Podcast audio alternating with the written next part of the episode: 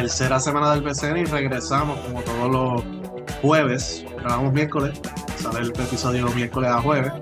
Eh, BCN y otras cositas que han pasado. ¿Cómo están, muchachos? ¿Todo bien? Todo bien. Todo pero- bien. Todo bien. Eh, nada, anoche tuvimos un space, de hecho, bastante concurrido y muchos fanáticos opinando. Los spaces de nosotros en Twitter, así que gracias a todos los que estuvieron ahí. Bueno. Vinieron de Carolina, de Santurce, de Ponce, de Quebradilla, eh, etcétera, etcétera. Así que estuvimos hablando ahí un ratito de los Guay. temas calientes. Guaynabo, concurrido. Guaynabo. Guaynabo también. sí. Y el de Mayagüez, cuando le dijimos que hablara, se fue. Ah, No sé por qué. No sé por qué. ¿Qué habrá Sí. pasado? tuvo problemas con el micrófono. Este, nada, y entonces pues hoy vamos a hablar de diferentes temas, básicamente lo más caliente que, que ha pasado en el BCN y eh, esta es, ya pasó el primer cuarto de la temporada para varios equipos, otros no, pero básicamente es el primer cuarto de temporada. Así que vamos a estar hablando de eso un ratito. Ricky, este, ¿nos puedes explicar los halftime show de Guaynabo? Nos estaban enviando eso. Eh, yo mencioné algo ayer de eso, porque me preguntaron. Este, eso, mira, eso parece. eso parece un talent show de los que han tratado y han tratado y han tratado y han tratado y han tratado y nadie les quiere extender la mano, pues. Ese, había un programa antes, coño, me estoy tratando de acordar el, el nombre. La- creo que era que te daban la peseta voladora, creo que le llamaban a eso. Así que lo, gente que, que nos escucha, que está por aquella década de los 60, pues nos puede decir. Le llamaban la peseta voladora. eh, eh, para la inauguración trajeron a alguien que dice que es ciego y después dijo que no era ciego. Eh, estaba también. Bueno, eh, en el BCN, eso ya eso es costumbre, decirle algo que algo no, no- no necesariamente Y- es cierto. Hoy tenían a, hoy tenían a 13 Mala Suerte, que es una muchacha que no se sabe. Así mismo se canciones. llama. Sí, 13 Mala Suerte. Eh, estaba doblando y se perdió en la canción de ella misma. So, Por eso, eso es un talent show, pa, eso es un talent show, eso es un talent show ahí de los que pues. Nada, hay- vamos a reconocer el valor porque hay que ser valiente, de verdad. Este, y más con, con, con, con, con, con nuestra cultura, que somos tan exigentes. Sí, claro. porque cuánta, este, como cuánta gente había en la cancha, Luis. Ay, bien, no, no he visto el, la ah, ok, está bien, perfecto. Vamos a poner que hayan 2.000 fanáticos. Yo, te- yo me atrevo a apostar que de los 2.000 fanáticos, 500 les gustó. Créeme, créeme que les gustó. Y, la- y La tú recurres a lo que tengas que recurrir aquí, a familia, a los panas, este, los que lo siguen en las redes. Eh, aquí, bueno, yo no voy a mencionar el nombre, pero aquí había un cantante que cuando veía que el público no, no reaccionaba a lo que estaba cantando, ¿sabes a lo que recurría? A, a mover las caderas. Y estoy hablando de un cantante, ¿ok? No estoy hablando de una cantante. no es un Y, eso es lo que hacía, pues. No sé, yo sé que, que pues cuando pues, Ay, la, la gente, la gente no le gustaba lo que le estaba presentando, cantando, qué sé yo, whatever, ni la dinámica, que hay gente que reacciona rápido, hay gente que no. Pues él entonces, pues, ah, déjame moverme entonces, déjame mover el cuerpo a ver si ento- y ahí entonces era que la gente como que empezaba, ah, mira qué loco, que esto y lo otro. Pues no sé, de verdad. Pero no, es, es- vamos, vamos, hay que se joda, es patético, de verdad, es patético. Es Hablando de, patético, de verdad, pues, de patético, ajá. hablando de Guaynabo, Ok. eh, ellos anunciaron la que no entiendo, sea, el timing también. Bueno, es que no, no fueron ellos, fue este Woj el que lo anunció que Eddie Marcus Cousins firmó en Guaynabo.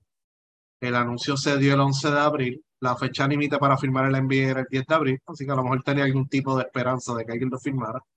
Eh, Ok. Y que anunció que venía para los meses de Guaynabo. Él no, ha de- no va a debutar hasta la, si no me equivoco, hasta la próxima semana. Eh, es que él va a debutar con el equipo de Guaynabo.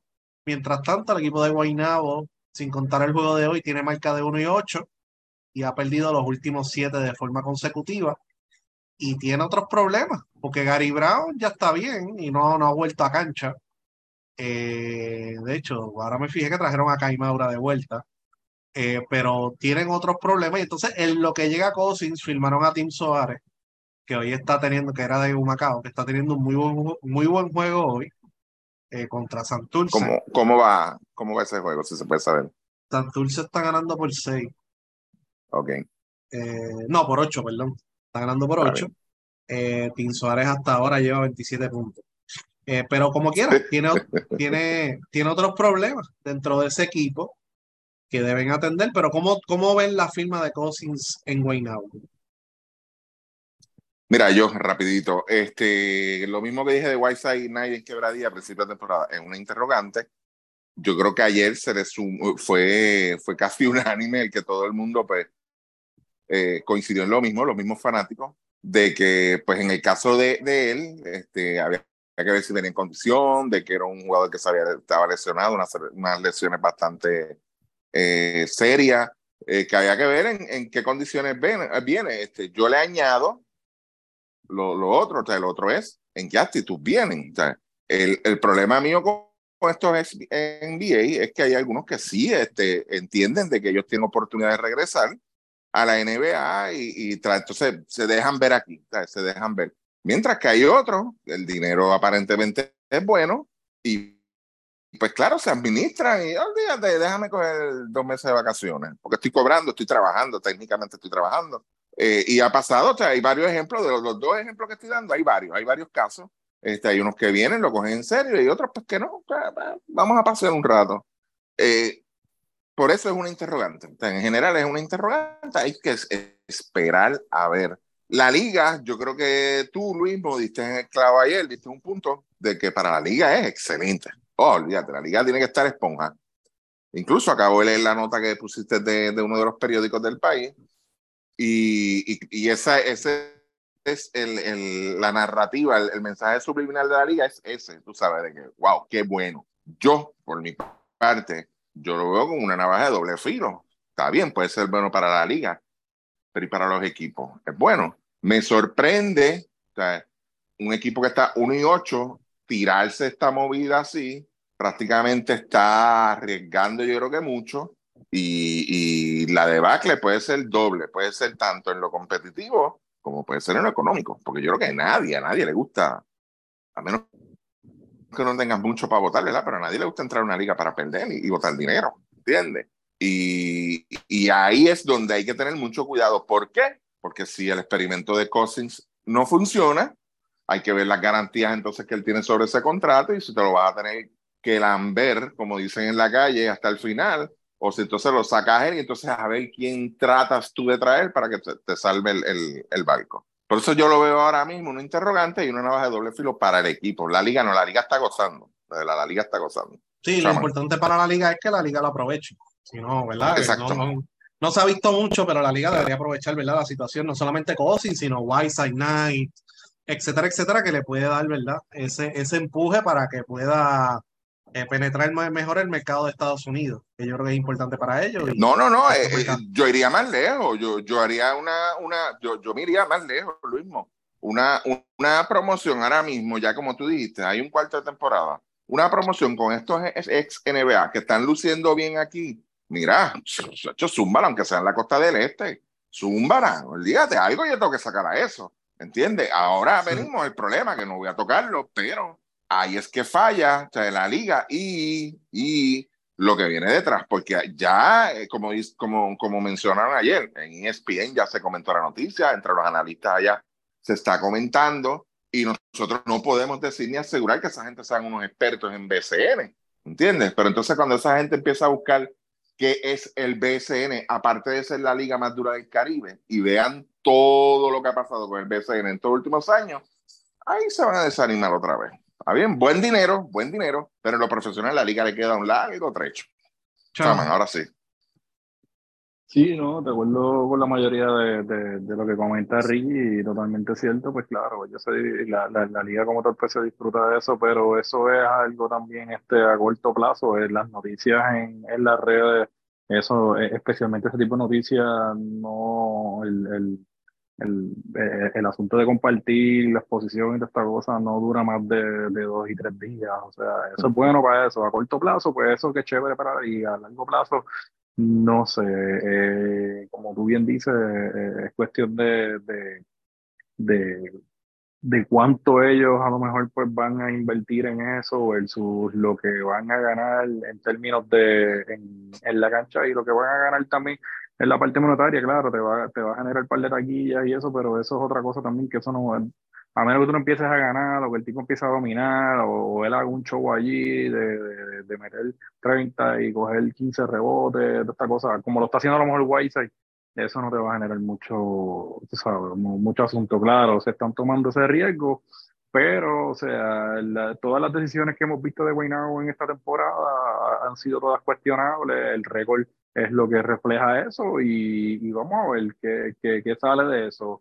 Quizás va a ser un poquito más fácil eh, evaluar eso de aquí a, a, dos semanas, tres semanas y, y ver en, en, qué quedó todo esto. Pero definitivamente pues es eso y, y, algo que hablamos ayer y algo que habíamos hablado también este, aparte, pues el tema de que eh, eh, es bien complicado para estos NBA que han tenido problemas de lesiones venir aquí a, jugar aquí como una rehabilitación o, a tratar de, arrancar. O sea, yo creo que es, bien difícil. Esto es una liga que se juega tres y cuatro veces por semana y, y, este tipo de jugador que está fuera de, de condición, que, que, está tratando de volver de una lesión, pues se las va a ver complicado. Tú sabes, a lo mejor volvemos, eh, eh, no, estamos hablando aquí tampoco en absoluto, estamos hablando de, de, de lo que, pues, de, de, ocho lesionados que vengan aquí a jugar, de verdad, quizás uno es el que a lo mejor pues, va a poder arrancar.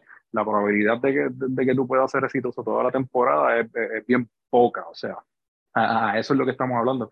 Y pues, qué chévere, volvemos. A la gente que le gusta mucho la NBA y toda esta cosa, pues claro, pues van a ver esto como que, ah, wow, y lo conocemos, qué sé yo. O sea, ya quisiera quizás también, y, y, vamos a ser realistas. Dentro de todas las cosas, pues es un beneficio que tiene la Liga de Puerto Rico que venga a jugar aquí, pues porque quizás pues, está un poquito mejor organizado que lo que vas a encontrar en el Caribe. Por eso es que es, gracioso cuando pues dicen pues que la liga más dura del Caribe, pero ajá, ¿cuáles son las otras ligas? O sea, no, no, estamos hablando sigue... esa, esa, pregunta la hiciste tú al, al, principio de temporada. Ajá. Sí, y eso mismo que tú dices, este, Chaman, este, ahí es, y esto es un tema que nosotros traímos, yo creo que hace dos o tres años atrás, el mismo lo trajo y y le dimos continuidad el asunto del por qué la liga tenía todas las herramientas para convertirse en una liga bien importante en esta área, en las Américas, porque yo sé que hay ligas, y Luis Molosá me lo puede confirmar, hay ligas en el Pacífico que pagan buen dinero, pagan buen dinero. Y, pero para él, ¿qué es más fácil? Yo estoy a tres horas de Estados Unidos y yo voy para un territorio considerado americano. yo estoy en casa. Yo estoy en casa. Y te quería preguntar a ti, Chaman. Eh, el impacto pues puede ser a corto plazo, pero yo no veo un impacto tan grande y de hecho no, no, no creo que sea un impacto como ha sucedido en otros deportes. ¿Cuál fue el pelotero que aquí vino, vino una vez e impactó que empezó a traer gente a todos los parques, no al donde él jugaba? De hecho, no duró mucho porque rápido lo llamaron. Mira si te acuerdas. Strawberry. Strawberry. Strawberry cuando vino, vino a repartir palos, cuadrangulares, no a, a, batear cuadrangulares. ¿Entiendes? Y, y, fue un espectáculo que donde, espérate, no, yo tengo que ir para, para este juego porque Strawberry va a estar hoy. Yo tengo, ese es el impacto que tú esperas de un jugador que está, está en la NBA, tiene sus problemas físicos y viene para acá. Y eso quizás es la, la t-shirt del día. Tú sabes, yo lo veo así. Es como la t-shirt del día a la vez la gente lo vea y vea lo que hay. Me gusta, pero no, no es lo que yo esperaba, tú sabes. El tipo le falta. Él tiene su, él, él, él, tiene, él tiene su público y, y, eso yo lo entiendo, tú sabes, pero realmente la, la, la, el e, ese, ese público es algo que, que realmente va a, a, hacer de impacto ese público, no el jugador, ese público que a lo mejor es, es del NBA y de esta cosa, eso es un público que a veces ni va a la misma cancha, tú sabes, que lo que prefiere quedarse en la casa pues viendo a las 11 de la noche pues los juegos del Pacífico, a lo mejor de la NBA y, y no van a ir a la cancha como quiera, tú sabes, lo conocen, qué chévere, van a ver los videos, le van a dar like, lo van a compartir y eso es bueno también, pero en términos de la cancha pues volvemos, nadie está diciendo que no va a tener su impacto a corto plazo, pero lo que estamos hablando es que pues, hay que ser cuidadoso con eso, tú sabes, que, que realmente, pues, e, específicamente cuidadoso en términos de, de las decisiones de la gerencia y, de, y del apoderado de, de ese equipo, o sea, y o sea, eso si yo veo a lo mejor otro jugador que está un poquito a lo mejor más saludable, yo he visto a Dwight Howard que está jugando y, y, yo estoy seguro que Dwight Howard es un tipo que no va a venir aquí a, tratar de buscar una rehabilitación. Dwight Howard dentro de todo siempre ha sido un tipo llevadero con la, con la prensa, este tipo de cosas. O Cousins no, Cousins ha tenido problemas en camerino, ha tenido problemas con la prensa, tiene problemas con, este, con, con los árbitros, este, eh, eh, eh, eh polarizante, tú sabes, es, ese detalle más que cualquier otra cosa, porque a lo mejor, mira, si viene Dwight Howard y viene con, un equipo a lo mejor que todavía está en la pelea y que, y que tú entiendes que pues va, eh, eh, eh, es, algo positivo a ese equipo, pues, pues, pues, a lo mejor, a lo mejor pues, yo no tendría problema con ese tipo de firma, pero no sé, en el caso de Cosin, pues no sé, me trae suspicacias. Sí, y entonces, ¿verdad? ¿Por qué el BCN es atractivo para esos jugadores? Pues es Estados Unidos, como dijo Ricky, no es muy lejos de la costa de Estados Unidos, un vuelo de 3-4 horas a lo máximo. Eh, se está pagando bien, se pagan dólares americanos, acá se habla inglés, se habla español. Eh, hay jugadores importados y nativos conocidos, porque si jugaste al menos en Sido te conocen.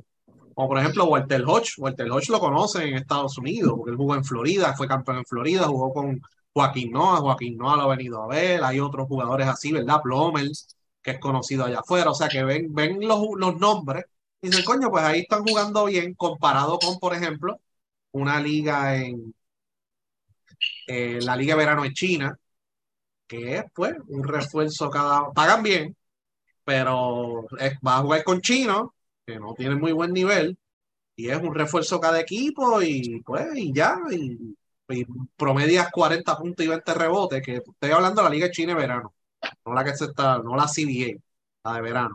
Y la de Filipinas, pues hay algunos nombres que se conocen, otros no. De hecho, ahí está Rondy Holly Jefferson, estuvo Renaldo Botman un tiempo, eh, pero es eso, es atractivo, los nombres que están jugando aquí, el dinero que se les está pagando, el calendario, aunque se vea que es back to aquí eso, pero aquí no se practica. O sea, no es lo mismo filmar en Real Madrid, que va a practicar dos veces al día y jugar dos veces en semana, que venir aquí a jugarle una liga que lo que le queda ahora mismo son cuatro meses, tres meses, cuatro meses a lo máximo.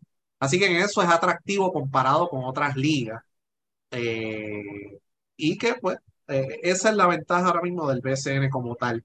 Pero para Guaynabo, eh, ¿verdad? 1 y 8, si pierden hoy es 1 y 9, es un poco complicado, un jugador problemático y tienes que atender otras necesidades que tiene el equipo, específicamente la defensa, esos jugadores en la ala no están anotando consistentemente, el balón no se está moviendo consistentemente. Así que tienen que hacer otras movidas adicionales. Y el segundo refuerzo que tienen, que es Mitch Creek, es muy bueno. Y es un jugador que si tú lo insertas ahora mismo en un equipo contendor, eleva el nivel de ese equipo contendor. Esa es una realidad. Que de hecho yo creo que Chaman fue el que puso que si va parecido, olvídate de eso.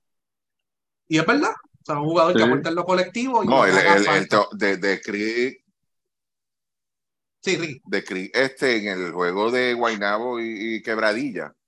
Este, él fue el que defendió a Whiteside, eso, ese primer cuarto y parte del segundo, tú sabes. Él fue el que metió Mollero ahí y la estatura este, le lleva fuerza, le lleva ventaja en la fuerza y en estatura. Pero el tipo hizo el trabajo defensivamente, tú sabes. Y, y ahí, es, ahí es donde tú reconoces la calidad de un jugador. Ahí es donde tú la reconoces. Y el juegazo. O sea, no es un tipo que juega a lo loco, no, no, no se desespera. Exacto, tú sabes. Y, ahí es donde tú sabes, el tipo sí, es, bueno, es bueno. Y entonces, parece que Gary es un problema, porque ya, está bien, no ha regresado. Entonces, ¿qué tú vas a hacer con ese jugador? ¿Quién lo quiere a estas alturas? ¿Y cómo vas a resolver eso? Me imagino que ese contrato es garantizado. Y otra cosa es que adquiriste el jugador. Parte de la culpa es de Gary la otra parte no es culpa de Gary, ni lo que pasó en Quebradilla el año pasado, ni lo que está pasando ahora. Entonces, tú tienes que ver cómo Gary fue exitoso, con qué equipos Gary fue exitoso en el BCN de una manera aceptable que te pone en posición. Por ejemplo, el primer el año de MVP en San Germán, él estuvo un juego de ganarle al campeón. O sea, fueron un séptimo juego. Y ha tenido éxito, ¿no? Eh, por, cortos periodos de tiempo en San Germán. Ok, ¿con qué equipos él salía a cancha a jugar? Y, y, en Guaynabo no le pusieron un equipo ni que se parecía remotamente al equipo, a un equipo, porque Gary Brown es la cara de la franquicia. Cuando tú hiciste ese cambio, el jugador que más ganaba dinero, el que más gana, bueno, ganaba, porque de Marcos Cousins se va a ganar más. El más que gana es Gary Brown. Pues si tú vas a traer a un jugador que se gana esa cantidad de dinero, pues tú tienes que hacer las movidas entonces, hacer la asignación, hacer las movidas para entonces rodearlo de ese talento que lo puede ayudar a él también. Trae a Mitch Creek, eso sí, y eso él lo pidió. Pero que otras piezas no están, están con él ahí. Y eso es parte del problema. No es todo el problema, pero es parte del problema que tienes ahí. Y entonces, pues, si Gary no regresa, entonces está en el mercado de cambio, entonces, ¿para dónde iría? Se rumora Ponce, se rumora Manatí. Eh, que Manatí yo creo que sería más o menos el mismo problema que está teniendo en Guaynabo. Eh, y el equipo ofensivamente no va a lucir muy bien, que digamos. Así que de ahí, yo no sé qué ustedes creen que vaya a pasar ahí, pero Carolina no lo va, no a hacer un cambio por él, así que no tiene mucha opción. Eh, no tiene, no tiene este, sí, es como si coges un carro y buscas en Carfax. Eh, es un limón ahora mismo, de verdad. lamentablemente son muchas cosas. yo estoy de acuerdo con lo que tú dices en cuanto al equipo, pero a estas alturas, el jugador va evolucionando. A mí, yo le pregunté a su dirigente, que fue su dirigente San Germán, a, a y él lo que me dijo, mira, es un tipo que le gusta mejorar, está, es jodón, o sea, se exige mucho, pero ese jugador que a mí me describieron y que nosotros vimos en San Germán es totalmente diferente a lo que estamos viendo ahora, tú sabes. Y, y, no es, el punto mío es, está bien, puede ser que ese jugador sí exista, pero eh, eh, antes de buscar con qué equipo él funcionó, hay que buscar qué fue lo que lo hizo cambiar y, nosotros no estamos para analizar jugadores aquí psicológicamente, ¿sabes? Ni mentalmente, pero ya son, ya un problema que tiene que ver con actitud en quebradilla, tiene un problema en la selección, donde tú, lo nombras capitán de la selección por, por, por X oye razón, pero entendiste en un, en un minuto, entendiste que tenía los méritos para ser el capitán y lamentablemente sale del equipo nacional bajo rumores, cosas o lo que sea, problemas de actitud y lo que estamos viendo en Guaynabo es lo mismo. Entonces, ¿qué? En Australia, él estaba jugando en Australia, él jugó bastante bien. Tú sabes, entonces, ¿qué, qué diferencia hace? ¿Qué, es, qué, es el, qué, ¿Qué chip se pone cuando se baja del avión aquí en San Juan entonces? Ese es el problema.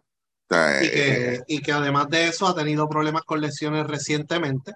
Sí. Y en el impacto psicológico, pues, ¿verdad? Eh, tuvo el problema en quebradilla y en el equipo nacional también. Así que, o sea, que han pasado no solamente en lo físico, también lo psicológico, que, es lo que está pasando. Sí, hay algo, en, palabras finas, en, palabras finas, resumiendo quizás lo que ustedes están diciendo, él no se ve contento jugando allí. Exacto, eso mismo. Pues te digo, hay, hay, algo aquí que no le gusta. Digo, eso puede pasar. Hay algo de aquí que no, lo convence, hay algo de aquí que no lo deja entrar el máximo, no quiere o ¿Qué es? Eso lo sabe el jugador nada más. Eso no lo sabe más nadie. Ahí nosotros no podemos ni especular tan siquiera. Pero sí es algo que, que de verdad tú te pones a pensar y dices, coño, pero si este hombre sale al exterior, luce bien, él tiene la, la capacidad de lucir bien, porque aquí él toma otra actitud. Mira, que lo que dice Luismo, pues mira, a lo mejor jugador, no me reúno de los mejores jugadores o que no van al mismo pace mío o no tienen el mismo IQ que yo creo que yo tengo. Pero mi hermano, ahí es donde tú te separas de los nenes, ahí es donde tú te haces líder, ahí es donde tú tienes que aprovechar entonces. Él debería sí. Ahí es donde tú tienes que... Líder, sí. Sí, que debería, el líder tiene que también dar el ejemplo. Y si él trabaja, también tiene que traerlos a ellos. Mira, yo me levanto a las 5 de la mañana y voy a la cancha, pues ustedes tienen que venir conmigo, si no, yo me voy para de aquí. Ese tipo de actitud. Exactamente. Que yo creo también que quizás hay un tema de, de, que en un punto aquí, cuando e, en esa transición de él de, de, de, en San Germán y en el equipo nacional, en ese punto donde, donde él explotó, porque pues, es un punto donde él explotó hace dos años, quizás había, él, mismo tenía la, se hizo el, el como quien dice, el, el, mental picture de que él iba a ser la cara de, del BCN, que él iba a ser la cara del equipo nacional por los asuntos de, de, ser el capitán, y al no estar ahí, no sé, a lo mejor es frustración, a lo mejor es, es algo que no se siente cómodo, pero es, lo, que, lo que percibo de él es eso, él, él, él no está cómodo, él no, él no se siente, eh, no sé, me parece que él como que no se siente bien con, con, con, con la manera en que en que lo que la gente quizás lo, lo está mirando a él. Y a lo mejor él pensaba que él iba, iba a ir a Quebradillas y allí en Quebradillas, pues él iba a ser este, pues el, el, el, próximo el, Raymond del Mao, el, próximo Nestalí, el próximo Raymond del Mao. Y no lo fue, y, y, y eso, y volvemos y no está mal tampoco, porque, pues, o sea, estamos hablando de jugadores que son leyendas. Tú tienes que crear tu propio, tu propio camino y, y ya, tú sabes, es bien difícil a veces, pues, tú poner, pues, mentalizarte de que tú vas a llenar esos zapatos y de que tú vas a convertirte en esto. Y claro, tiene que ver también el asunto de, de, de, de lo que tú cobras también, porque cuando tú, pues, a lo mejor, volvemos, volvemos a, ese mental picture, cuando a lo mejor tú, pues, logras unas cositas en términos de, de, contrato, pues, la expectativa entonces contigo es que además de ese dinero, pues, a ti te tienen que quizás tratar como un rey y la fanaticada te tiene que mirar como un rey, y no, tú te tienes que ganar a la gente también, eso es algo que tú te ganas, eso no es algo regalado. Muy cierto, muy cierto. Así que yo creo que, en resumen, Guaynabo hay mucho trabajo por hacer. Mucho trabajo por hacer y la gerencia, tú puedes decir, coño, pero es que los jugadores, que la gerencia ya llevan tres coaches. ya llevan tres coaches. Eh, los cambios que tú hiciste con un equipo ya finalista. O sea, eh, que, que, también ahí hay que ver, ¿no? Eh, que, que, es parte y parte. Y entonces, cuando hicieron el cambio de Silas, lo primero que yo dije fue, perdieron el camerino. Ahí no hay vuelta atrás. Exacto, sí, se dijo. Se dijo y está pasando. Así que eh, difícil la situación ahí, mucho trabajo por hacer. Y los equipos saben que el que está en desesperación es Guaynabo, no son ellos. Así que en el mercado de cambios, pues, y ya estaban cambiando a Gary Brown antes de empezar la temporada, que fue algo que se dijo aquí también, acabándolo de recibir. O sea que algo está pasando ahí. Algo está pasando ahí. Así que veremos. Eh, nada, eh, dentro de, de los otros temas que tenemos, que tenemos que hablar, ¿no? De, la gran, de las diferentes cosas que han pasado. Yo creo que los cambios de refuerzo que se están dando ahora mismo, o sea, han sido, obviamente en el BCN todos los años, se hacen muchísimos cambios de refuerzo, eso siempre se ha hablado. Pero este año refleja el torneo debió haber empezado esta misma semana, no el 22 de marzo, porque ahora los equipos están haciendo cambios. Y otra tendencia que estoy viendo es que los equipos están firmando hombres altos para marchar con Whiteside. Así que, que, tú sabes que al principio de temporada dijeron, no, que, que ellos se van a ir, Whiteside y, y Knight van a ir, pues ya pasó la fecha de NBA y fue el 10 de abril. Ya nadie los va a firmar los Lakers, la última firma que hicieron fue la de Tristan Thompson. Eh, y ahí, aunque se vayan o lo que sea, pero por lo menos los equipos ahora dijeron, yo creo que estos tipos no se van a ir nada. Y lo que le están pagando a ellos, comparado con lo que le están pagando a Cousins, no es mucho. O sea, que no son contratos exorbitantes tampoco. Cuando tú vienes a comparar. Son manejables, son contratos. Y más por la producción que están dando en cancha y comparado con otros jugadores. O sea, que hay jugadores que le están pagando 10 mil semanales, por ejemplo, que no, que no están produciendo. Esa es una realidad. Ellos están produciendo, están ganando más de lo que acabo de decir, ¿no? Pero comparado, ¿verdad? Cuando tú más o menos sabes cuánto se ganan los refuerzos y te dicen, y tú lo comparas, pues tú dices, coño, esos contratos para mí, para mí es una ganga lo que está pagando Quebradillas por ellos y más ahora viendo las estadísticas de ellos, ¿no? Pero vamos a los equipos. Quebradillas y San Germán no han cambiado los refuerzos. San Germán sí los va a cambiar. Que viene Holly Jefferson y Nate Mason, que ese es otro tema, que, con lo que hizo Cole en Mayagüez, la gente está diciendo, ah, yo me quedaría con Cole, que qué sé yo. Pero, ok, pero ese es el plan de San Germán. Arecibo, eh, tampoco los ha cambiado. Ponce ya cambió uno, que fue Pascal por Terence Jones. Vamos a ver cómo se va, y ese es el pana de Chama, el señor Terence Jones, ya tiró cuatro veces de tres en 15 minutos, así que ya saben.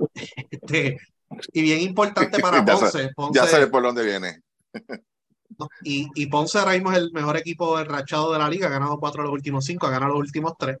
Si Terence Jones no mete el triple, eso va a ser un revolú, eventualmente van a tener un problema grande ahí con Terence Jones. Y obviamente se ha dicho y se ha comentado que ese no era el refuerzo que quería Oveja. Eso es otro tema y ya ustedes saben la que hay allá adentro.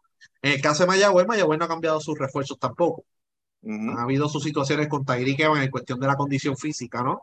y que tuvo un virus y esas cosas, pero tampoco los han cambiado. Una cara conocida y una apuesta que hicieron, al igual que Quebradillas, por dos ex NBA con resumen y les ha funcionado, ha lucido muy bien. Manatí eh, cambió los dos refuerzos.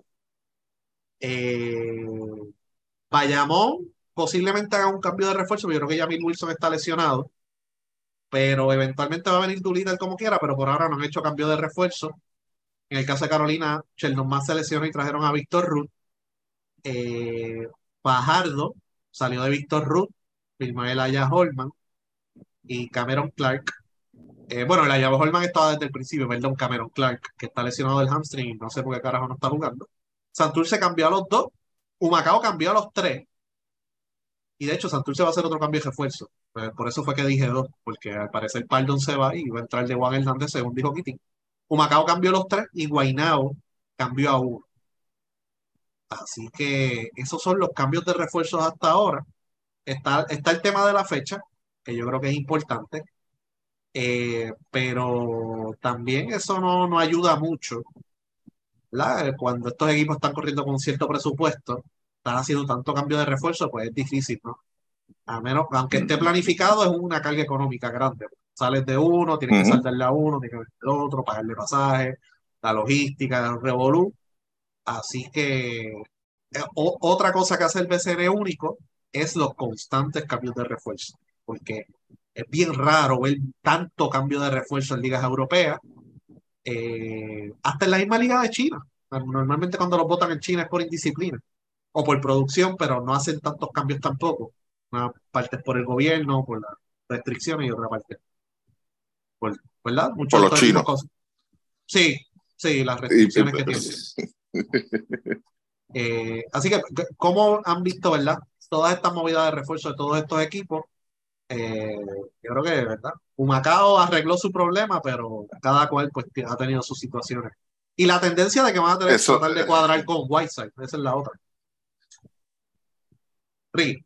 Eso, eso se llama, eso se llama, eh, no conozco mi equipo, ni sé lo que necesito. Ese es el problema, cuando vienen esos cambios de refuerzo.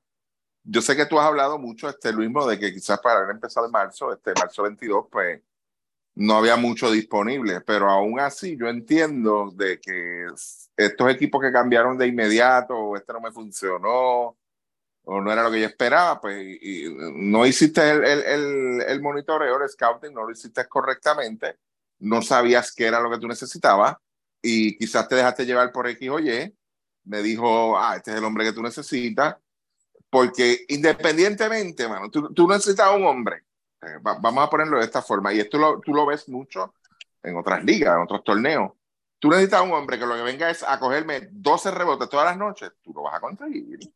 Lo consigues, tú no tienes que conseguir un tipo de 7 de siete pies, pero prefieres traerte un nombre, ¿entiendes? En vez de un jugador. Yo lo que necesito es un jugador en la posición 1. ¿Cuántos equipos ahora mismo, así rápido? ¿Cuántos equipos en la liga, desde antes de empezar la temporada, nosotros sabíamos que necesitaban un point guard? ¿Cuántos? Rapidito.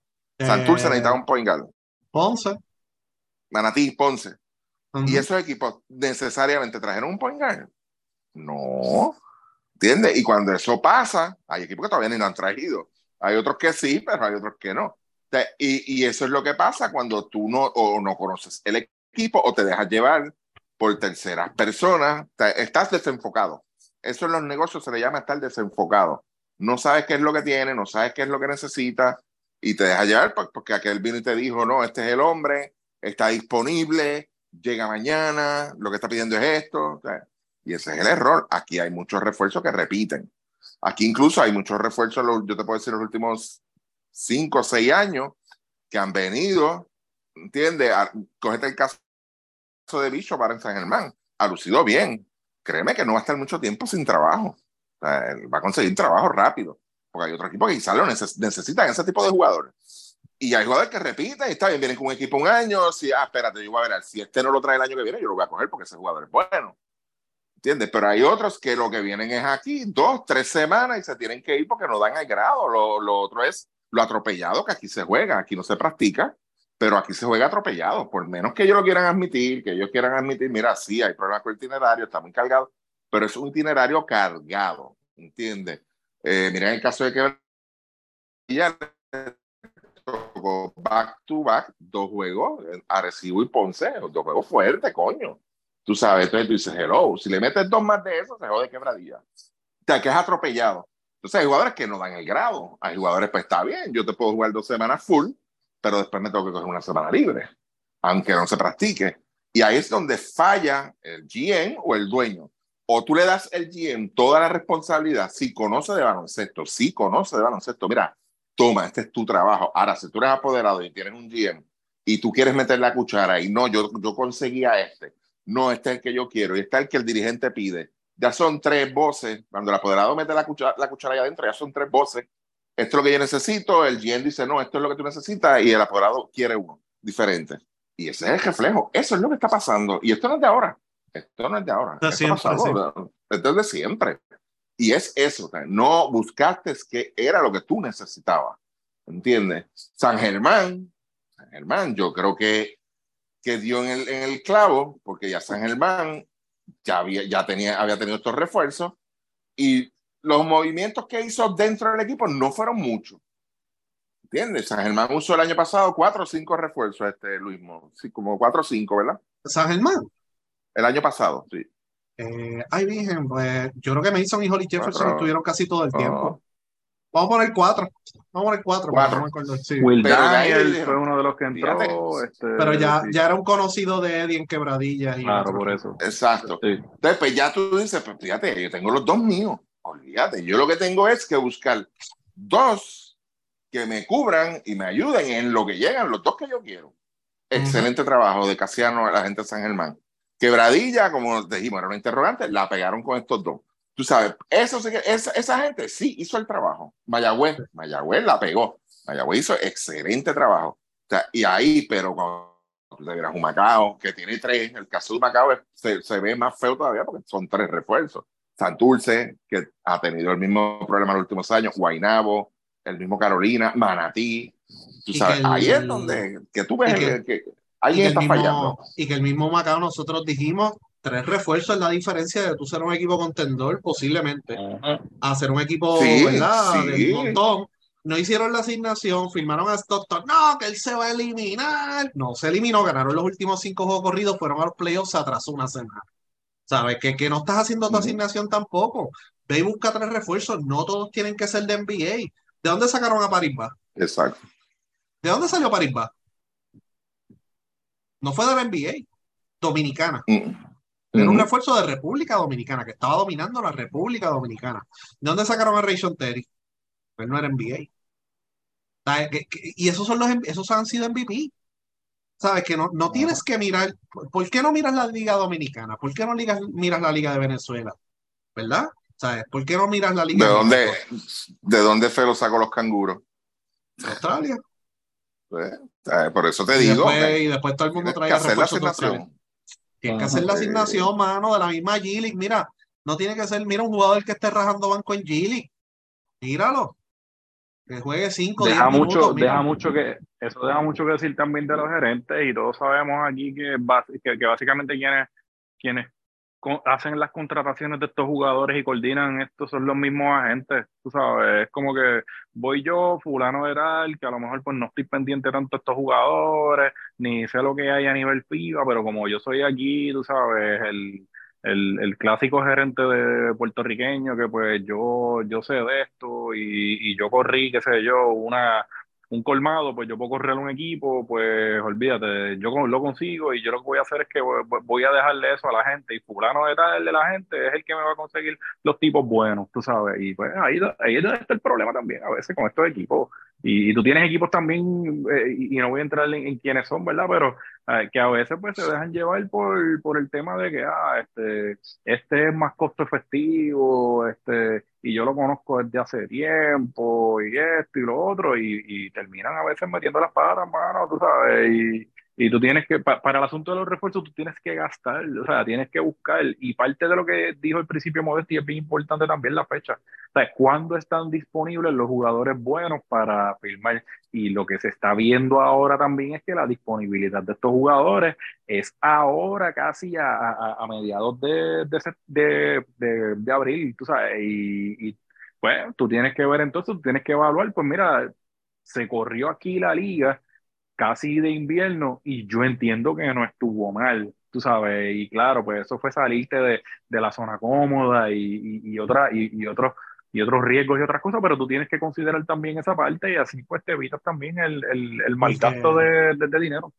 Porque lo que está disponible a estas alturas. Eh, es lo que consiguió Quebradilla, eran jugadores básicamente que los daban por retirado, y el caso de Mayagüez, y que, mira, estaban entrenando y estaban disponibles y la pegaron, pero han habido otros casos, jugadores similares, que no la han pegado. Y es por la cuestión de la fecha. Y entonces tienen, los equipos tienen que hacer un estudio y analizar cuánto me cuesta a mí la fecha. ¿Me explico? Lo que está pasando ahora. ¿Cuánto me cuesta a mí? Porque yo sé, los refuerzos que yo quiero van a estar disponibles en mayo pues ¿cuánto me cuesta, cuántos cambios de refuerzo yo tengo que hacer de marzo a mayo para entonces yo llegar a donde yo quiero y traer los refuerzos que yo quiero? Pueden ser muchos cambios de refuerzo y como aquí lesionan a todo el mundo, aquí han habido equipos cambiando 6 a 8 refuerzos. Eso es pasaje, toda la logística que ya hablamos. Pasajes, carro, comida, esto, lo otro, traer tengo que traer a mi esposa, tengo que hacer esto, tengo que hacer lo otro. ¿Cuánto realmente le cuesta eso a cada equipo del BCN? Pues yo sé que hay equipos que no les importa y quieren gastar, pero hay otros que también les afecta. Y entonces, por ejemplo, la inversión que tuvo que hacer Mayagüez para traer a Tyreek Evans, porque pues, hermano, eh, eh, vamos a ver, ¿verdad? Eh, hay que competir, hay que enviar un mensaje que estamos compitiendo, pues cuánto le costó esa Mayagüez, cuánto le ha costado todas estas movidas a Roca en Humacao. Hay unos que les importa y otros que no, pero si tú quieres mantener 12 franquicias, a todo el mundo le tiene que importar, importar ese tema. Así que es un tema que siempre estaremos hablando, pero es una, una realidad que tenemos ahora mismo en el BCN. Y pues ya para esta fecha, ya se liberaron la mayoría de los jugadores de la Gili. Y ya para fin de este mes y mediados de mayo, pues casi todos los candidatos, por no decir todos, pues van a estar eh, disponibles para, para reforzar los equipos. Y yo creo que casi todos van a hacer cambios. Eh, y San Germán, pues ya eso, hay equipos que ya está planificado y la gente sabe quién viene, pero hay otros que van a seguir haciendo cambios. Mañana, lo que están escuchando hoy, que es jueves, hay un juegazo de Quebradillas y Bayamón. Eh, no sabemos el estatus de Yamil Wilson, pero no sabemos el estatus de Yamil Wilson hasta ahora, pero yo creo que va a ser un juegazo, ¿no? Eh, eh, ¿qué, qué, ustedes creen, verdad? Yo creo que va a ser un juego cerrado. Eh, dos equipos que juegan a estilos diferentes, o sea, se ven similares, pero juegan a estilos diferentes. Bayamón hay mejor movimiento de balón, que Bradillas tiene dos jugadores que hasta ahora han dominado. Eh, ¿Cómo, Ricky, cómo tú ves ese juego de Quebradilla y Bayamón? Mira, este, lo que tú estás diciendo debe ser un, debe ser un juego cerrado. Este, Bayamón juega bien en defensa este, hay que ver si tiene los cuerpos, por lo menos para bregar con, con Whiteside. eso es lo primero. ¿Qué vas a sacrificar tú para poder aguantar eso? Este, no está fácil, no está fácil tampoco. O sea, ahora mismo es el que lidera la liga en puntos por juego. Este, y, y, y tienes dos problemas para empezar. Para empezar, tienes dos problemas. El tercero, pues, es Taekwondo. ¿A quién tú le vas a poner a Taekwondo? Porque Taekwondo es un tipo grande, tú sabes, tampoco es, es de coco.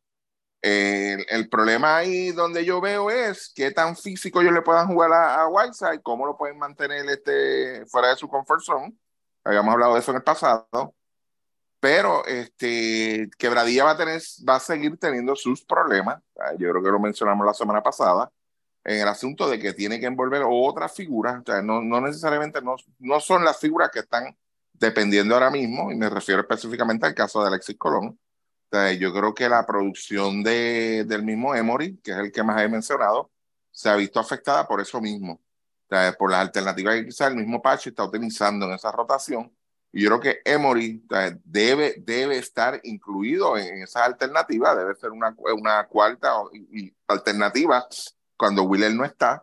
Este debe ser él. Él debe ser alternativa porque Emory te puede crear las jugadas, te puede abrir, te, tiene el tiro de afuera. Entonces, cuando tú tienes un tipo, como ustedes muy bien dijeron, está fuera de condición, lo único que le gusta es tirar de tres, mucho tiro irresponsable, pues cuando tú sumas los puntos de Taekwondo, de Knight y de Whiteside, prácticamente tienen sobre un 75% de los puntos de quebradilla. Y tú dices, ah, diablo. ¿Y quién es la cuarta voz ofensiva aquí? Pues hay uno que quiere ser, eso se llama aspirante, pero no tiene los méritos para ser aspirante tan siquiera, está fuera de condición y punto. El tiro no se le está metiendo, ¿entiendes?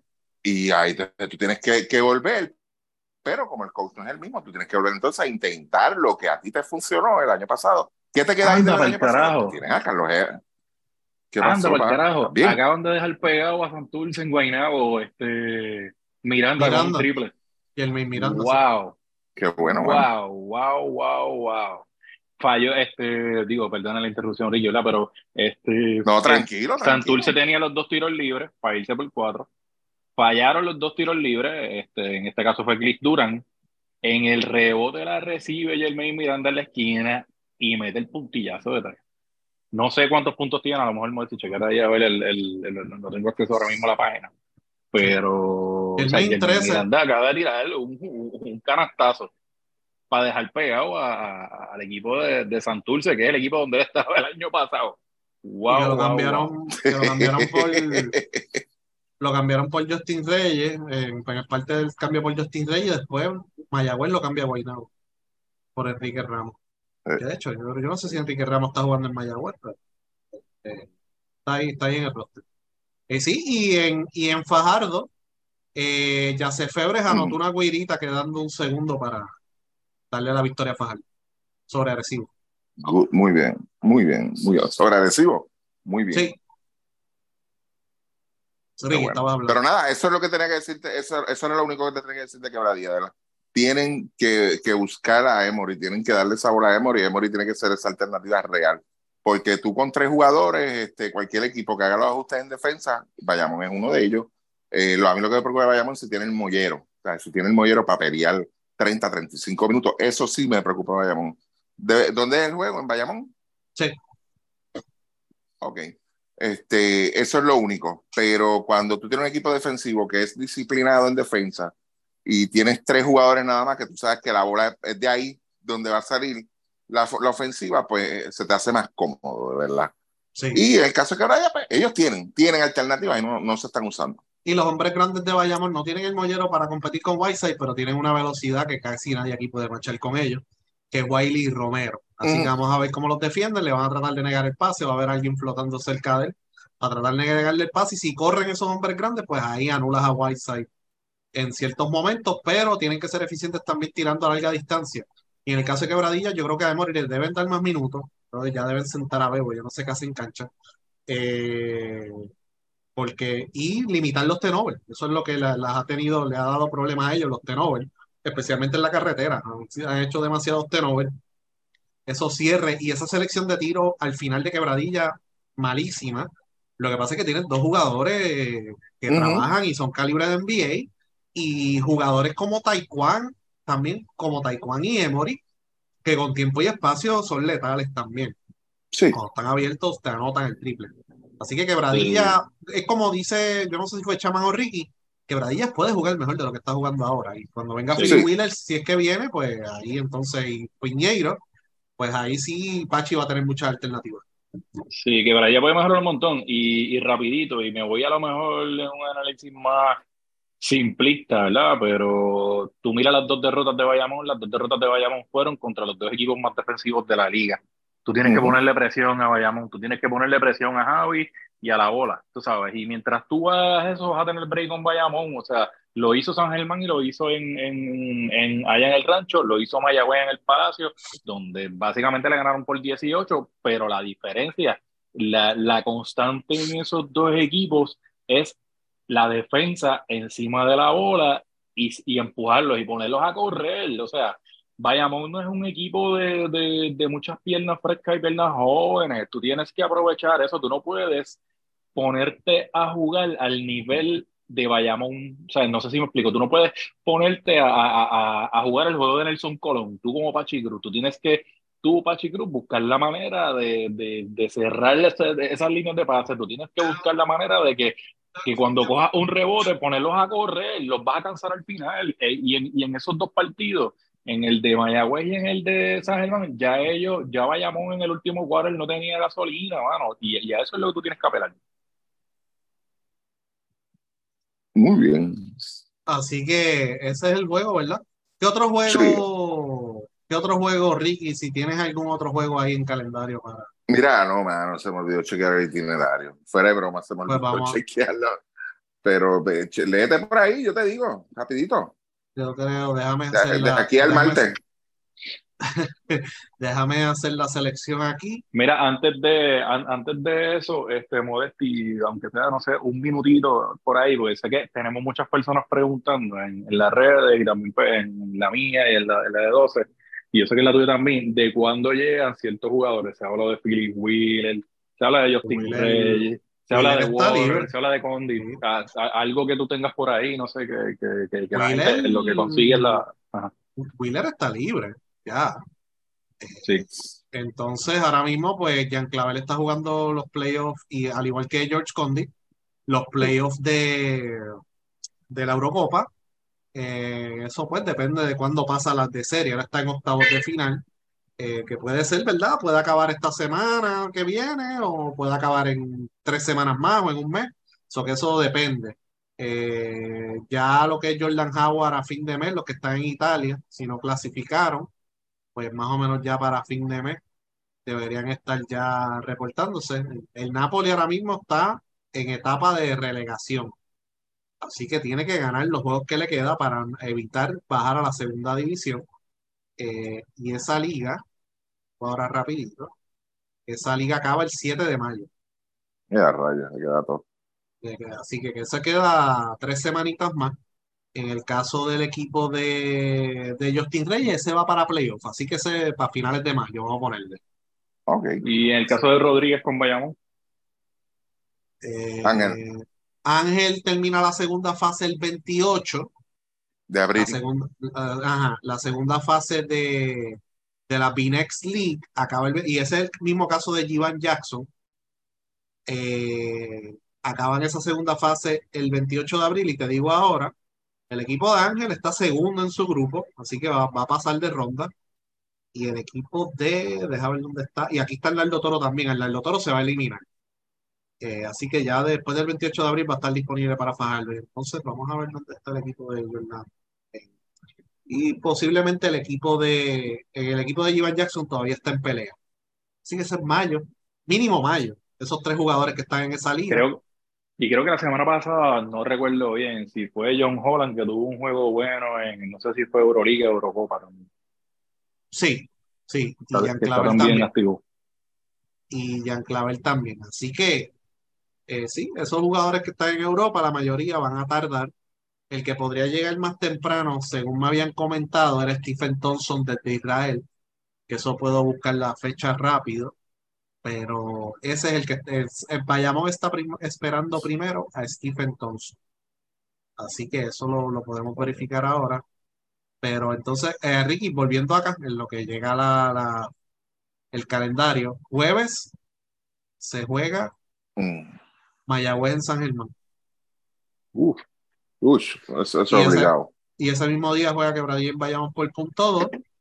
Después de eso, eh, pues Guaynabo en Bayamón el sábado, eso a mí no me llama la atención, aunque fue uno de los juegazos No. de la temporada. Imagino que ese es el que va por televisión. Fíjate, no sale aquí. No sé. Eh, ¿Qué más hay ese Oh. día? Eh, me estaba hablando el sábado. Sí, del sábado. Guaynabo en Bayamón, San Germán en Carolina. Germán en Carolina va por Telemundo. ok, fíjate qué bueno, por lo menos. Sí. Eh, domingo, Ponce en Arecibo. Que va a ser muy bueno. Mm. Eh, el martes 18, Santurce en Bayamón. Así que eso es lo que hay. Eh, Pero el no, debut de- esos dos que el mencionaste. debut, sí, el debut de Cousins, vamos a ver. Posiblemente el próximo sábado 22 de abril, Santurce en Guaynabo, lo más seguro va por Telemundo. Y esta semana, este, ¿ha habido más partidos por televisión? Eh, sí, eh, los partidos. El lunes, ¿no? Si el lunes, el lunes hubo uno. El lunes eso fue punto dos, el lunes hubo uno, y entonces entiendo que el juego de mañana, el de Bayamón, jueves. lo van a televisar por punto dos. El jueves, ok, está muy bien, gracias. Sí. Sí que eso es lo que hay por televisión. Hasta ahora están transmitiendo o lunes y jueves, o lunes y miércoles, o martes y jueves, de- depende. Eso también depende de- del calendario, cuán bueno sea, Ok. etcétera, etcétera. Así que, bueno, de hecho, Stephen Thompson no ha jugado desde febrero, así que no sé qué pasa ahí. Mm. Así que no sabemos qué es lo que está pasando. Yo creo que, yo creo que el, el- si nos fuésemos a, a buscar por necesidad de los equipos, de, de, de quién necesita a quién ahora mismo pronto, es Ponce con Fraser. Sí, sí, y ese, ese pues tienen que bregar dos cosas. Eh, el permiso del equipo porque firmó un multianual. Eso es lo primero que tienen que bregar y aparentemente estaban bregando con eso. Y la fecha de cuando llega, porque el equipo de él va, está entre los favoritos. Ahora mismo está en la semifinal, que se va a jugar del 16, ya se posteó las fechas del 16, 18 y 21. O sea que al menos está en la serie y una final posiblemente hasta mayo. Si no, pues se eliminó a finales de abril. Vamos a ponerle. Más la semana que pida, si el equipo da el permiso, pues ahí. eh, lo más temprano que va a llegar es a principio de mayo. Lo más tarde, pues mediados, finales de mayo, si es que viene, porque obviamente hay que esperar el permiso del equipo, porque tiene un multianual.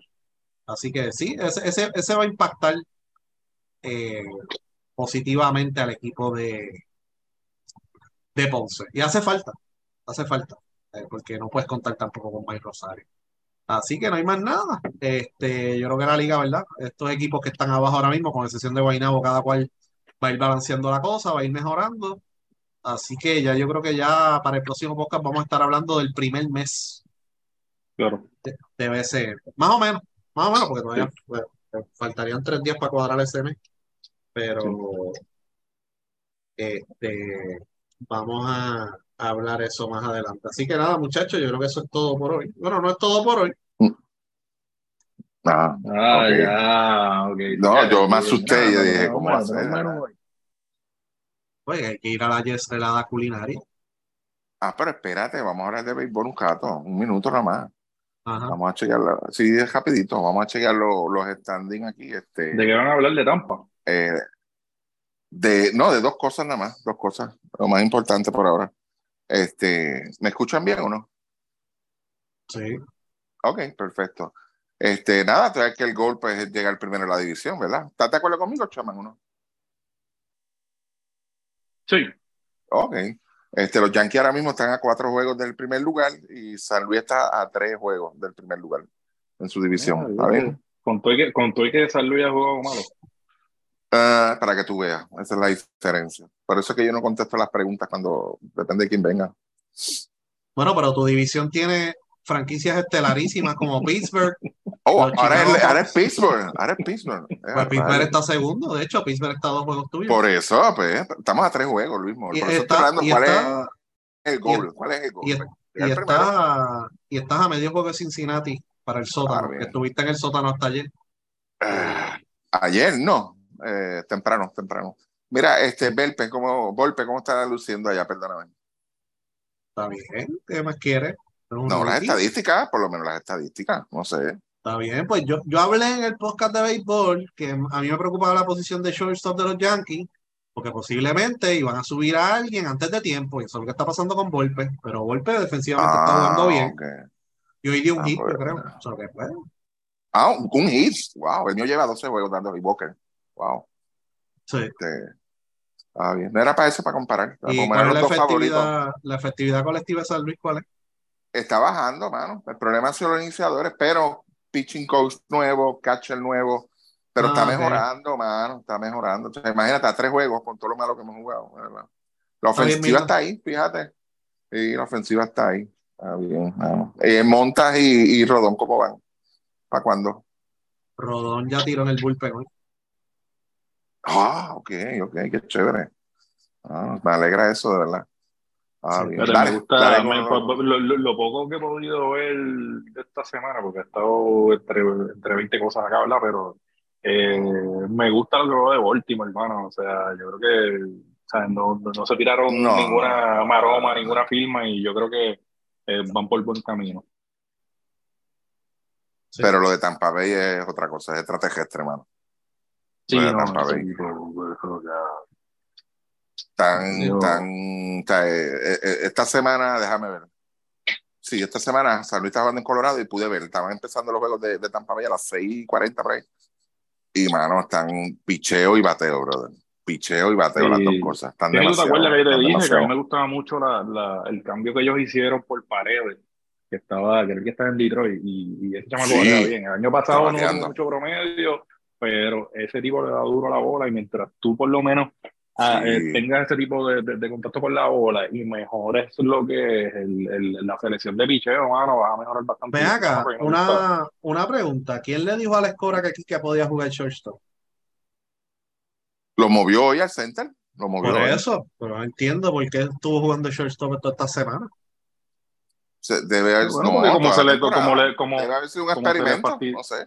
Se le fue Bogers y el, y el asunto de Trevor Story también pues le, le- les explotó en la cara, pues yo creo que malas decisiones de Boston, bueno, yo, yo, yo creo que más que a la escora es un problema de más arriba y, y no es por defender a Alex, ¿verdad? Pero pues es lo que tiene y, y, y que no lució tan mal en, en Spring Training ese hora, pero pues eventualmente pues Quique también de, de- de- tiene sus buenas rachas ofensivas y defensivas también, y lamentablemente cinco errores. Ya el líder de, de Grandes Ligas ahora mismo, Quique Hernández. De, Por eso, pero entonces eh, eh, ahí es que está el problema.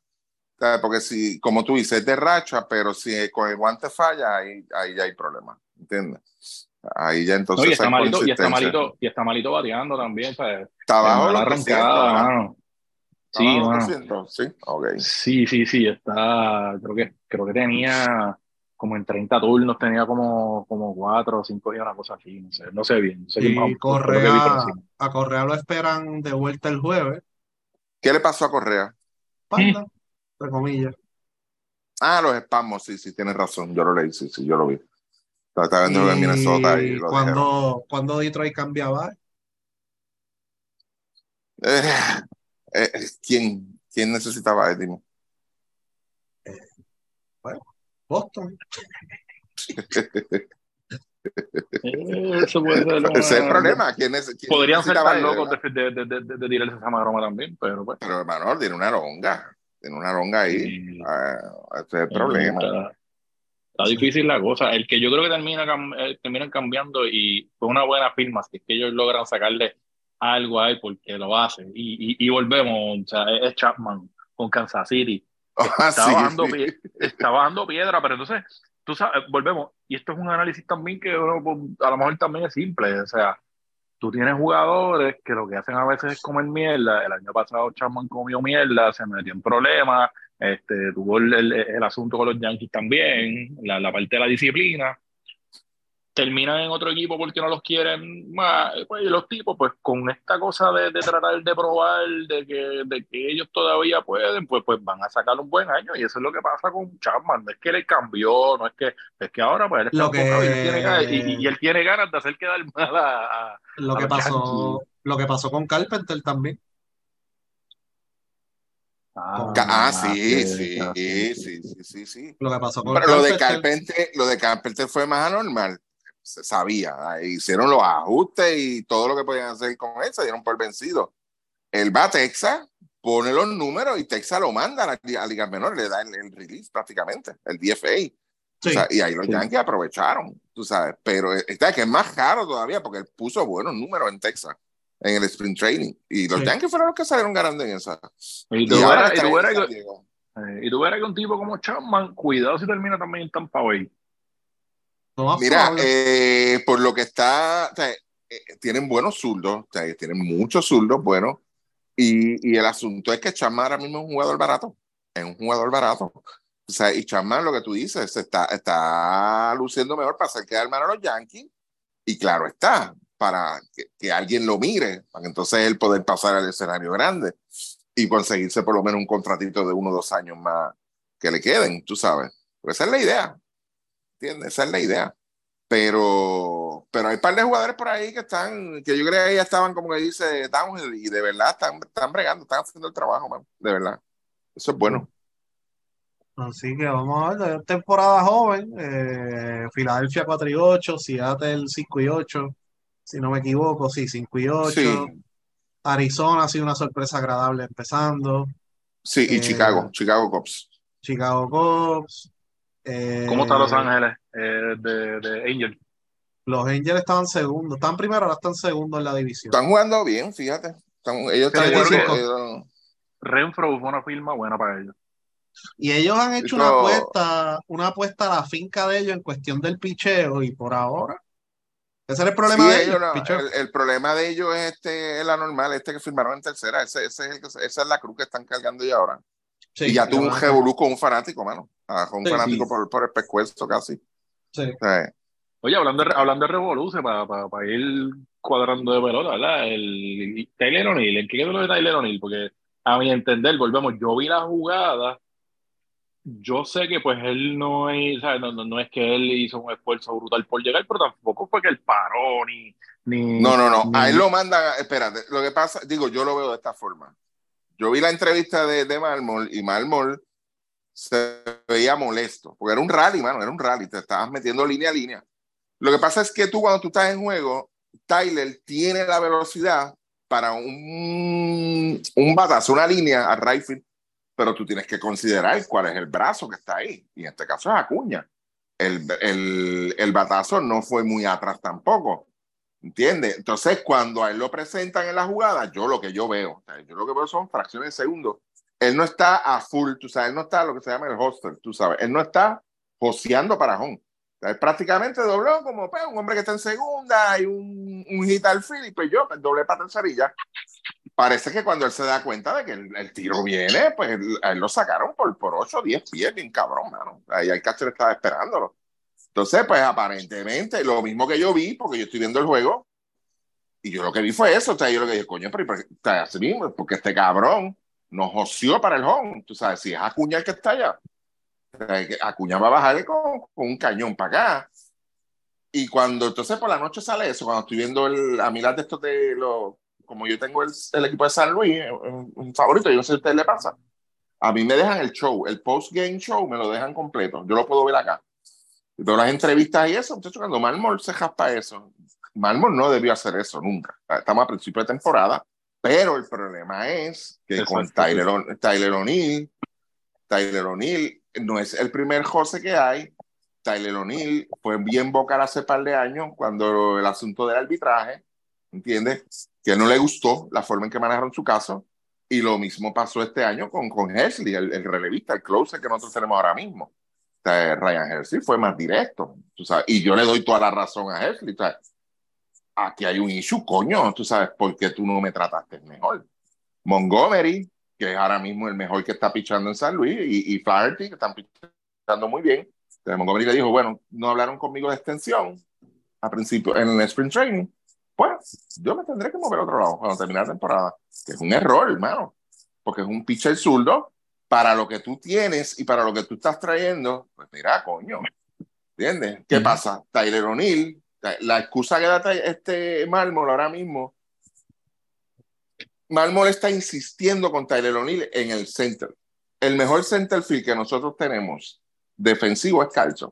No hay más nada que buscar y punto. O, sea, o juegas con Carlson o juegas con Nutbar. Nutbar está lesionado. sea, tienes que jugar con Carlson porque es el mejor centro defensivo. Carlson hizo los ajustes en la ofensiva, trabajó en el offseason, trabajó en el sprint training y está dándole mucho mejor la bola. Pues muévete entonces a unir al left field. Entonces, eh, el juego de, anti, el, de el del lunes, creo que fue, que perdimos contra Colorado, lució bien mal, mano. Lució bien mal en dos o tres jugadas. Tú sabes, entonces la gente también le cayó arriba. Entonces, el chamaco está tratando, el chamaco es bueno, o el chamaco no es malo. Y pues el problema es ese. Entonces, si el dirigente me tira al medio así, coño, no estás cabrón, de verdad, no hagas eso. Estuvo mal de mármol, yo lo reconozco. Pero el chamaco, para mí, para mí, no se fajó como e, e, estaba desenfocado. Porque tú tienes que analizar cuántos hay, si batean por aquí, hasta dónde yo puedo llegar. Eh, coño, tú, buscas el average de los brazos. en el right field, Acuña es un buen brazo y punto. Tú sabes, es un buen brazo. Pues mira, o tienes cuidado y si me mandan pajón, pues mira, la señal te la están haciendo. Es lo que primero dijo, que eso yo lo escuché cuando él lo dijo, que el, el, el, el, doblar para allá fue muy cerrado para él, fue muy tight, y que eso quizás fue lo que le haya arrestado a él, eso fue lo que él dijo, ¿entiendes? Pero nada. Mira, este, empezó el llorado en San Germán. ¿Qué pasó ahora? Ajá. Los pobres. Sí, educación. desplazados por la vergüenza. Ah. nosotros no nos vemos como eso, contendores paréntesis, aunque quisieran vernos así, pero si fuéramos ese tipo de equipo, tuviésemos dos refuerzos de 100 mil, como están haciendo hoy en día. ¿Y cuánto le estás pagando a los tuyos? Cinco mil semanales. Con paellas y cinco mil. Cinco mil semanales le estás pagando a los tuyos. Ay, bendito papá. Ay, Dios mío. Ya empezó, ya empezó a tirar a ver quién muerde no, ahora eso es, lo que, eso es lo que viene a ver las entrevistas. Sí, no, no, eso es tirando a ver quién, quién, quién se engancha en el anzuelo. Mira, hablando de morder. Ajá, dilo. ¿Ah? Burrito de trifón viviste. Ay, por favor, este modo, ¿qué es eso? Ok, vamos a hacer el trifón. Ok, ok, eh, espérate, espérate. Eh, ¿Qué es el trifongo, Luis? ¿no? es un mofongo de, de, tres, ah. de plátano, y no, no sé, plátano maduro, no, no me acuerdo bien. Yo de hecho lo probé. Sí, el trifongo es este, trifongo es este plátano este regular, plátano amarillo, y usualmente el tercero es yuca. Sí. Ok. Ah, ok, ok, ok. O sea, que le echan de los dos plátanos, entonces amarillo y verde. Exacto, es, una mezcla de manado, no es malo. Realmente, el, que a lo mejor le gusta, puede sentir a lo mejor dulzón y eso, pues no, no es malo. ¿Y lo fríen también? El amarillo y el plátano, ¿no? Ok. Echarse como el mofongo, ¿no? Sí. Ok. Ok, ajá. Eh, vamos a hacer el trifongo, que es amarillo, plátano y yuca. Entonces, en el pilón le echan ajo. Ok le echan mantequilla. Uh, le echan mucha, pero sí. Le echan adobo Goya. Por Dios, no hay más adobo. Exacto, sí. No, no, el no ajo... puede ser el bohío. No puede ser adobo bohío. Bohío, bueno, bueno, el bohío es bueno. Le echan ajo de. El ajo que le echan es de pote, el de que ya viene. Jugador de la semana maga. Ajá, dime. Nosotros vamos a tener el, el, jugador de la semana. Ajá. Goya. Eh, cilantrillo, lo majan. Cilantrillo. sí. Okay. Entonces, lo convierten, el a lo último. Ajá. Lo convierten en, en la plantilla, ¿no? Lo aplastan. Le echan adentro espérate, el Espérate, espérate, espérate. No, no, no, no, espérate, espérate. Lo aplastan completo, lo aplanan completo. Sí. Y entonces ahí le ponen un relleno el relleno que es bistec y queso, y queso mozzarella. excelente. Una idea para el tipo, échale papitas, de esas papitas que vienen de lata. De, no, pero ahora, se pone, ahora se pone mejor. Entonces lo cierran, encima le echan mozzarella, ¿verdad? Encima del burrito, entre comillas. Adivina qué hace este animal. ¿Se lo come? No. Luis, una pregunta, espérate, espérate, espérate. Vamos por paso. Cuando tú dices que lo cierra, ¿qué es lo que hacen? ¿Una bola o lo doblan? Lo pone en wrapping paper, o sea, lo aplasta encima del wrapping paper y, y, mueve el wrapping paper para cerrar el. Ok, ok. Como si fuera un pastel. Exacto.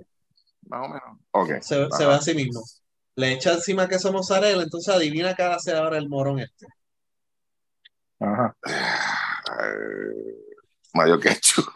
No, no, no le echo más. No. no.